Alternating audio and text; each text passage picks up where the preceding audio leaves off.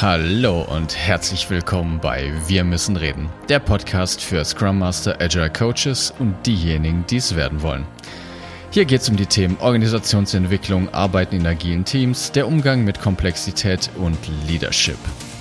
Es geht um deine Fragen aus deinem konkreten Alltag und wir geben dir Denkanstöße. Schön, dass du wieder eingeschaltet hast und los geht's.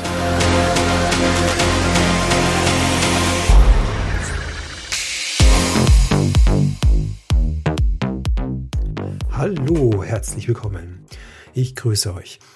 Heute haben wir einen Gast bei uns, der uns von einer Konferenz berichten wird, nämlich den David. Und den begrüße ich hiermit recht herzlich. Hallo David. Ja, hallo Martin. Vielen Dank. Verdrehte Welt heute, ja. So Gast in meinem eigenen Podcast, ja, sehr schön. ja. Ähm, so sag mal, wo warst du denn? Erzähl doch mal. Ich war in Vilnius, also in Litauen, auf der Agile Tour Vilnius, die jetzt dann mhm. dieses Jahr zum 13. Mal ausgetragen wurde. Und das ist die größte Agile Conference in den baltischen Ländern. Mhm. Tatsächlich, Sehr ja. Gut. Also ich war aber auch für mich das erste Mal dort. Okay. Ja. ja. Das hört sich spannend an. Und du warst der Teilnehmer oder du warst Speaker, ne? Du hast auch einen, einen Vortrag gehalten, ja. wenn ich das richtig, richtig ja, weiß. Genau. Ach, das, das ist ja toll. Was war, was war der Titel? Um, ähm, why Scrum fails you again and again und A New. Perspective, genau. Also zu Deutsch, warum Scrum immer wieder scheitert und uns im Stich lässt. Und wir haben eine, ein neues Denkangebot, eine neue Perspektive angeboten. Mhm. Ja, sofern das in 30 Minuten möglich war. Okay. Gehen wir inhaltlich gleich rein. Und also für mich noch ein paar so, so Key Facts so um, um die Konferenz herum. Wie, viel, wie viele Leute sind, wie viele kommen da? Wie viele Agilisten gibt es da, da in den baltischen Staaten, die da kommen? Wie viel kann man sich das vorstellen? Also die letzten zwei Jahre hat die Konferenz eben wegen Corona, wir kennen es alle nicht, mhm. stattgefunden. Dieses Jahr haben sie ein neues Experiment gewagt und haben sie hybrid angeboten. Das heißt, es ah, war sowohl on-site ein Tag, als auch der zweite Tag war dann remote. Mhm. Und es waren Arbeit? insgesamt äh, 800, 800 Teilnehmer und Teilnehmende. 800, wow, ja, das ist viel. Genau, das, das ist, schon, ist schon, schon ganz ordentlich, ja, genau. Ja, und plus, ich weiß nicht genau, was dann online noch alles dazugeschaltet war. Also das ist schon, mhm. schon ziemlich große Reichweite. Okay, ja, ja das ist genau. äh, erstaunlich. Ähm, und alles auf Englisch natürlich, ne? Also war, ja, klar. Ja, ja. Mhm, klar, das wird international. Wer, wer, wer, kommt da so? Sind da also nur baltische? Kommen da viele auch aus Polen, weiß Gott wo, Dänemark? Oder, nee, es war also total, total international. Mhm. Ich meine, wir hatten, ich, ich, doch, der ist Deutscher, ne? Der Jürgen Appello mit seinem Unfix-Model, mhm. der war da und hat eine Keynote gehalten. Es waren ja, Leute cool. aus Amerika da. Wir hatten eine Speakerin, die remote dazu geschaltet war, aus China, glaube ich, sogar mit dabei. Mhm. Es waren Leute aus Australien da. Also es war wirklich multi, multi-kulti. Sehr, sehr cool. Ah, interessant. Ja, ja, gut. Ähm, ja, das ist interessant, wenn sich dann diese ganzen Kulturen so vermischen. Ähm, aber da werden natürlich auch viele einheimische und, und lokale Leute da gewesen sein. Konntest ja. du da irgendwas beobachten, ja. was, was jetzt in deren Agilitätsverständnis oder wie sie arbeiten, was länderspezifisch ist, wo du sagst, ey, das fällt mir auf, das ist irgendwie anders als in Deutschland? Ist dir da was aufgefallen? Nee, ehrlich gesagt ist mir das nicht groß aufgefallen. Also von dem, was mhm. ich auf den Konferenzen, auf den Talks und so mitbekommen habe und in den Gesprächen, wir haben anscheinend weltweit überall dieselben Probleme. ist, da gibt es keine, natürlich jetzt bis ja. auf kulturelle Unterschiede, die nicht zu ignorieren mhm. sind. Klar. Ich glaube, also von dem, was ich mitbekommen habe, ich hatte ja nur zwei Tage, drei Tage Zeit, da vor Ort das ein bisschen mal erfühlen zu können die, die Litauer selber bezeichnen sich aber selber als, ich glaube, die sind kollaborativer als wir, als die Deutschen, mhm. nicht so ganz regelkonform. Da haben wir uns, glaube ich, schon immer schwer getan, wir Deutschen. Mhm. Und was man aus der Geschichte von Litauen noch wissen sollte, dass sie, das ist ein sehr stolzes Volk. Also die haben überhaupt kein Problem gehabt, sich auch vor Ort politisch zu äußern, also für die Ukraine auszusprechen, gegen Russland. Sie haben öffentlich mhm. Affronts gegen Putin ausgesprochen, an Hochhäusern hängen Schilder, so von wegen ähm, Putin, wir sehen uns in Den Haag und so. Also die sind ein sehr, sehr stolzes Volk und haben deshalb aber auch wirtschaftlich echt einiges an Problemen momentan. Wegen mhm. Gasrationierung und so. Die haben momentan eine Inflationsrate von fast 20 Prozent. Also wow. nochmal heftiger als wir. Also das mhm. spielt da alles mit rein, ne? Von so wie Spielt die rein, die Leute. Ja. Aber jetzt rein mhm. fachlich gesehen, glaube ich, haben die die gleichen Themen wie wir auch. Ja, das ist klar, das schwingt dann mit. Ne? Die sind ja so ganz nah an der Grenze, ja? also ja. Zu, zu dem äh, bekannten ähm, Angreifer, ja. Und ähm, das äh, schwingt natürlich mit, ne? Ähm, wo du halt das immer im Hinterkopf hast und mitdenkst und so und ja, ja. Ja, umso ja. wichtiger, dass wir uns auf die Wertschöpfung konzentrieren, ja. ja. Ähm, und schauen, dass, dass der Laden läuft. Ja. ja. ja. Ähm, das finde ich, das finde ich schon, finde ich schon echt spannend, ja. Okay, cool. Und das heißt, ähm, ähm wahrscheinlich von der Struktur gab es da auch eine Main-Session und, und parallele Sessions. Also du hast wahrscheinlich einen so einen parallelen Slot gehabt, vermute ich jetzt mal, oder? Genau, und, es gab, ähm, es gab drei, drei Sessions, also sozusagen drei Lanes, hieß es, nee, drei, äh, drei Tracks hieß es bei denen. Mhm. Das eine ist auf, dem, auf der Hauptbühne gewesen, wo halt die Keynotes gehalten wurden. Die gab es also zwei am Tag, eine morgens zum Einstieg und dann eine am Nachmittag mhm. nochmal. Mhm. Dann gab es einen Paralleltrack, wo dann eben die so normale Menschen wie du und ich dann ihre Vorträge halten. Genau, das war dann zwischen einer halben Stunde und einer Stunde. Und dann mhm. gab es noch mhm. einen Workshop-Track, wo den ganzen Tag Workshops angeboten wurden. Die gingen dann drei mhm. bis vier mhm. Stunden, wo dann ganz explizit was eingeübt werden konnte. Also es war echt ein sehr umfangreiches Angebot und es war mhm. ganz cool, okay. genau. Und da ich jetzt das erste Mal da war, hatte ich jetzt mit meinem Kollegen, ich habe das zusammen mit einem Kollegen aus Schweden gemacht, den mhm. Vortrag, hatten wir eben den kleineren Slot. Jetzt mussten wir uns quasi erstmal, erstmal beweisen und jetzt ja. dürfen wir dann nächstes Jahr uns auf den Stundenslot bewerben, was wir tun werden. Ja. Ja, ist cool, ja. Dann äh, freue ich mich auf nächstes Jahr. Wenn ich da nächstes Jahr dabei sein will, wo, wo gehe ich da hin? Gibt es da Webseite wahrscheinlich oder Agile Tour Vilnius? Ja, genau, einfach? Agile mhm. Tour Vilnius eingeben und dann kommt man da direkt, kommt okay. man da direkt drauf. Ja. Genau. Ja, das ist eine coole, coole, coole äh, Fortbildung für nächstes Jahr. Also ist, ist notiert. Ja. ja. ist notiert. Ähm, und rein inhaltlich, du hast jetzt gesagt, ähm, wo Agilität ähm, uns irgendwie auf die Füße fällt. Magst du da ein bisschen ein paar Kernthesen von deinem, von deinem Talk kurz, vielleicht jetzt nicht in, in Gänze, ja, der hat eine halbe Stunde gedauert, glaube ich, ne? Ja. Aber um, um was ging es dir dann? Was war denn dir da besonders wichtig? Genau, also ich kann einen groben Überblick geben. Ähm, die, die, die Folge wird dann auch, oder wir werden das hoffentlich nochmal als Sonderfolge dann ausstrahlen, die Aufzeichnung, mhm. sobald ich sie habe, sofern das qualitativ gut ist, das werden wir dann sehen. Genau, also wir haben uns echt lange darauf vorbereitet. Wir haben ganz, ganz viele Beobachtungen erstmal gesammelt, was denn an Dysfunktionalitäten in Scrum-Teams zu beobachten sind, die ich aber auch in unterschiedlichen mhm. Teams beobachtet habe. Und jetzt sagen wir, um da die drei rauszunehmen, ist sowas wie, dass ich in meinem ganzen, also wir waren sehr provokativ, ne? In 20 Minuten musste irgendwie probieren, deinen Punkt zu machen. Ja, du musst auf den Punkt kommen, ne? Also musst schon ein bisschen eine genau. Störung bringen, ja. Und ja. gerne ins Extrem gehen, damit die Leute wach werden, ja. Genau, genau. So, und ich habe halt so sowas gesagt wie von wegen, ich habe in meinem ganzen Leben noch keinen Product Owner getroffen, weil die Leute einfach mhm. nicht in der Lage sind, eine Entscheidung zu fällen. Und mhm. die, die Idee war, dass ich quasi als junges, naives Ich da reingehe und meine Beobachtung schildere und mich drüber aufrege und dann halt zu dem Entschluss komme, dass man an den Leuten rumdoktern muss und das Mindset halt blöd ist und das alles irgendwie für die Katz ist. Und mein Kollege, der halt glücklicherweise tatsächlich auch zehn Jahre älter ist als ich, war dann das ältere Ich oder ich war das jüngere Er, wie man es sehen möchte. Mhm. Und er hat dann jetzt eine weisere, etwas reflektiertere, differenzierteres Bild auf diese Symptome geschmissen. Mhm, ähm, mhm. und wir sind dann eben durch das Kinevin-Framework gegangen und haben mhm. eben eingeordnet, wo denn Scrum in den Kinevin-Dynamiken sich überhaupt befindet. Aber dass eine Organisation ja noch viel, viel mehr abdecken muss, als nur das, was Scrum abbildet. Ne? Und dass das mhm. eigentlich die Kunst ist, in Agilität diese ganzen Dynamiken in dem Kinevin-Framework mhm. handeln zu können. Das in Kurzform. Ja, so viel zur Dramaturgie. Also ihr habt da ein, ein, ein kleines Spiel vorgeführt, was äh, in der Wirklichkeit ja oft vorkommt. Ähm, ja. Was sage ich jetzt am, am, Scrum Master? Wo ist denn jetzt Scrum in dem, in dem Framework? In welchen Quadranten befinden wir uns denn da?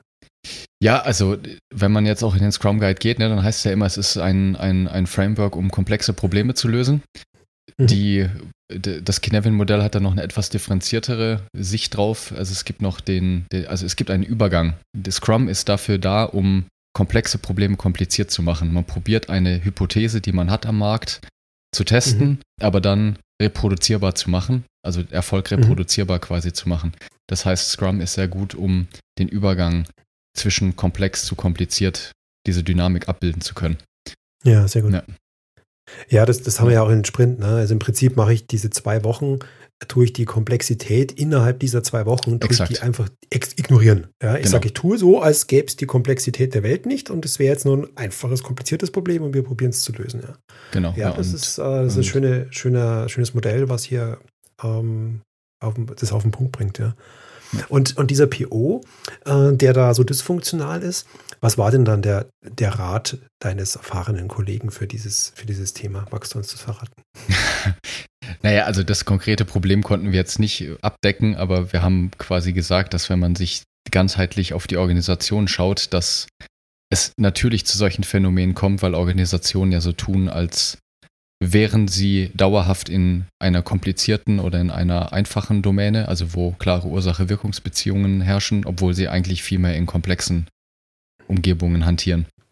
Ja, und wenn ich quasi mich in einem mhm. falschen System bewege oder davon ausgehe, dass ich mich in einem anderen System bewege, dann kommen halt solche Schwierigkeiten raus. Gerade im Konzern ist es ja ganz häufig so, dass im Kurzen, das ist, bezeichnest du immer so schön als agilen Adapter, ne, dass im, im Kleinen Agilität, ich sage jetzt einfach mal, gespielt wird, aber ich dann immer noch eine Anschlussfähigkeit an die äußere Organisation brauche, die dann immer noch nach Wasserfall funktioniert. Ja, das ist richtig, ja. Weil es gibt, ja, eine, also, es gibt eine Anforderungsanalyse, oh. es gibt ein Management-Board, das dann entscheidet, welches umgesetzt wird, dann geht es in die Voranalyse, dann wird es in die mhm. Vorentwicklung, dann muss es vom Controlling abgedeckt werden, dann geht es in Vertrieb, und guckt schon mal, dann geht es erst in die Entwicklung und dann wird es wieder in den Vertrieb übergeben. Ne? Und nur in diesem kleinen Segment der Entwicklung wird ja dann tatsächlich agil gearbeitet.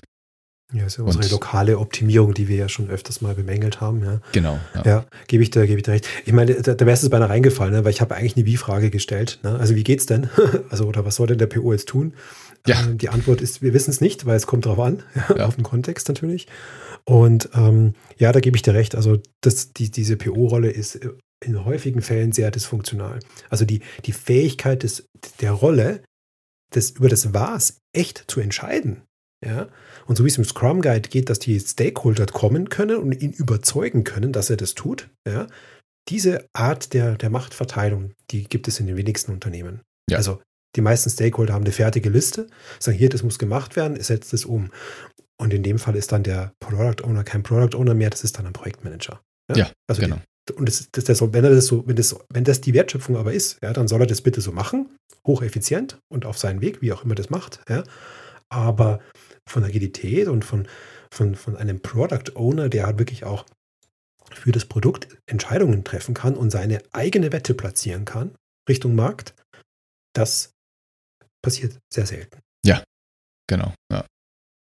Und dann habe ich noch ein mhm. paar weitere Thesen in den Raum geschmissen und das teaser ich jetzt einfach an. Das können sich ja dann die Zuhörer und Zuhörerinnen dann gerne nochmal mhm. in der, in der kompletten, in dem kompletten Vortrag dann mal anhören. Ja, ich bin gespannt. Ja. Ich bin gespannt ähm, auf, die, auf die gesamte Folge. Mhm. Ja, und also sage ich mal so, abschließend, wie, was war denn jetzt so dein Eindruck? Was nimmst du mit? Gibt es irgendwas, wo du sagst, du warst wahrscheinlich auch in einer anderen Session drin, gibt es irgendwas, was du sagst, ach, das nehme ich jetzt mit, diese Kleinigkeit, oder ist das eher so die, der Gesamteindruck und der Spaß ja, und der Freude, dass man sich mal wieder sieht. Ja, es war, es war ganz vielschichtig. Also natürlich, ich bin sehr, sehr froh, dass ich da war. Erstens, weil ich natürlich gerne unterwegs bin. Es ist immer gut für den Kopf, mal andere Kulturen kennenzulernen und andere mhm. Leute kennenzulernen. Und es ist auch schön, mal in der agilen Szene sich so umzuhören, zu gucken, was geht denn da jetzt gerade ab. Ne? Also was sind denn so mhm. die Themen, die da gerade florieren. Und also ich würde sagen, es ist jetzt maßlos übertrieben, ne? aber ich würde sagen, die Hälfte aller Sessions ging um OKR. Das ist mhm. gerade das hippe okay. Ding überhaupt. Da habe ich mhm. ein, zwei sehr gute Vorträge zugehört. Also das fand ich schön und differenziert mal dargestellt, worum es da so bei OKR geht und, und äh, was denn so ein Mehrwert für Unternehmen da sein könnte. Ich habe mhm. einige echt schlechte Vorträge gehört, also wo ich mir dachte, also ist mein, meine persönliche Meinung, ne? Es war weder gut vorgetragen, ja. noch die Folien waren irgendwie, waren nicht liebevoll zusammengewürfelt und ist einfach nur irgendwas es gab nicht mal einen roten Faden irgendwie, ne? Also ich habe hab mir sehr schwer getan, da zu folgen. Mhm, mh. Und was mir extrem aufgefallen ist, was mich, was ein bisschen die negative Seite war, was ich echt schade fand, ja. mir hat so der wirkliche Störimpuls gefehlt, sodass da Leute sind, die wirklich mal so von der Cutting Edge, was Agile momentan zu bieten hat, mitgeteilt haben. Ne? Also was sind so wirklich Neuerungen? Wo könnte es denn jetzt hingehen? Das war, mhm ich habe mich ganz oft gefühlt so, es war immer oft so die alte Leier, ne, über Agile Leadership und wir müssen kollaborieren und wir müssen zusammenarbeiten und ich, ich saß mir echt oft so da, ne, sorry für die Wertung. Leute, echt, also glaubt ihr, dass die Leute so bescheuert sind, dass man ihnen das jetzt sagen muss, als ob wir nicht wüssten, dass wir zusammenarbeiten müssten, ne? Also es war wenig, wo ich irgendwie was mit, mitgenommen habe. Das war alles sehr das, was man schon vor zehn Jahren gehört hat. Mhm. Ja, das geht oft in so eine. Tri ich habe auch, auch den Eindruck bei so Konferenzen, wenn das dann meistens sehr oberflächlich geht und nicht in die Tiefe geht, ist das oft so an, an Trivialitäten kaum zu überbieten. Ja. Und ähm, oft ist halt auch, das wird, werden dann nur Symptome besprochen. Ja, sowas, ja, wir müssen hier psychologische Sicherheit äh, haben und so. Ja, ja, müsst ihr. Ja, aber was sind denn die Rahmenbedingungen? Lass uns da mal ja, drüber genau. reden. Was sind die Rahmenbedingungen, wo das dann ausgelöst wird? Ja, ja. Nur, ein, nur ein Wunsch oder ein Appell an psychologische Sicher Sicherheit oder so äh, ist nicht, kann nicht der Impuls sein des Vortrags. Ja, also dass das ja. wichtig ist, wissen wir schon auch. Ja, also ge geht mir auch oft so und das geht manchmal nicht tief genug rein oder auch nur auf Symptomebene. In der, in der Qualität der Vorträge schwankt es auf jeden Konferenzen, wenn man da halt mal 20 ja. Speaker hat, einfach massiv. Und da kann ich immer nur jeden Scrum Master, Agile Coach irgendwie den Impuls geben, geht auf solche Konferenzen, macht solche Talks. Ja, also ähm, oder wenn ihr einmal da wart, ja, dann seht ihr die Hälfte der Leute, ja, ihr könnt es besser.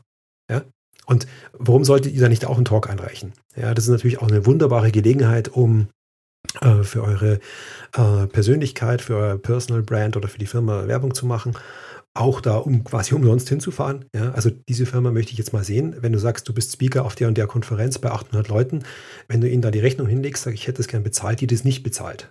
Ja, also ja. Äh, und wenn sie es nicht bezahlt, wisst ihr, wo ihr hingehen müsst. Ja, das, irgendwer anders zahlt es dann schon. Ja, ja. also ähm, das ist eine, eine, großartige Gelegenheit zu üben ähm, und ähm, sich in den Gedanken zu ordnen, äh, was man da sagt und äh, ihr, der für das Thema brennt, kriegt einen besseren Vortrag oft hin als 50 Prozent von diesen Menschen auf diesen Konferenzen ja. oft. Ja. Und genau den Punkt, den du jetzt gerade gesagt hast, ne, das hilft beim Gedankenordnen. Das ist, glaube ich, mit der größte Mehrwert, sich einfach ja. mal wirklich in ein Thema reinzufuchsen und zu gucken, wie kriege ich das denn jetzt stringent vorgetragen, sodass in einer halben Stunde oder in einer Stunde wirklich auch irgendwas hängen bleibt bei den Leuten.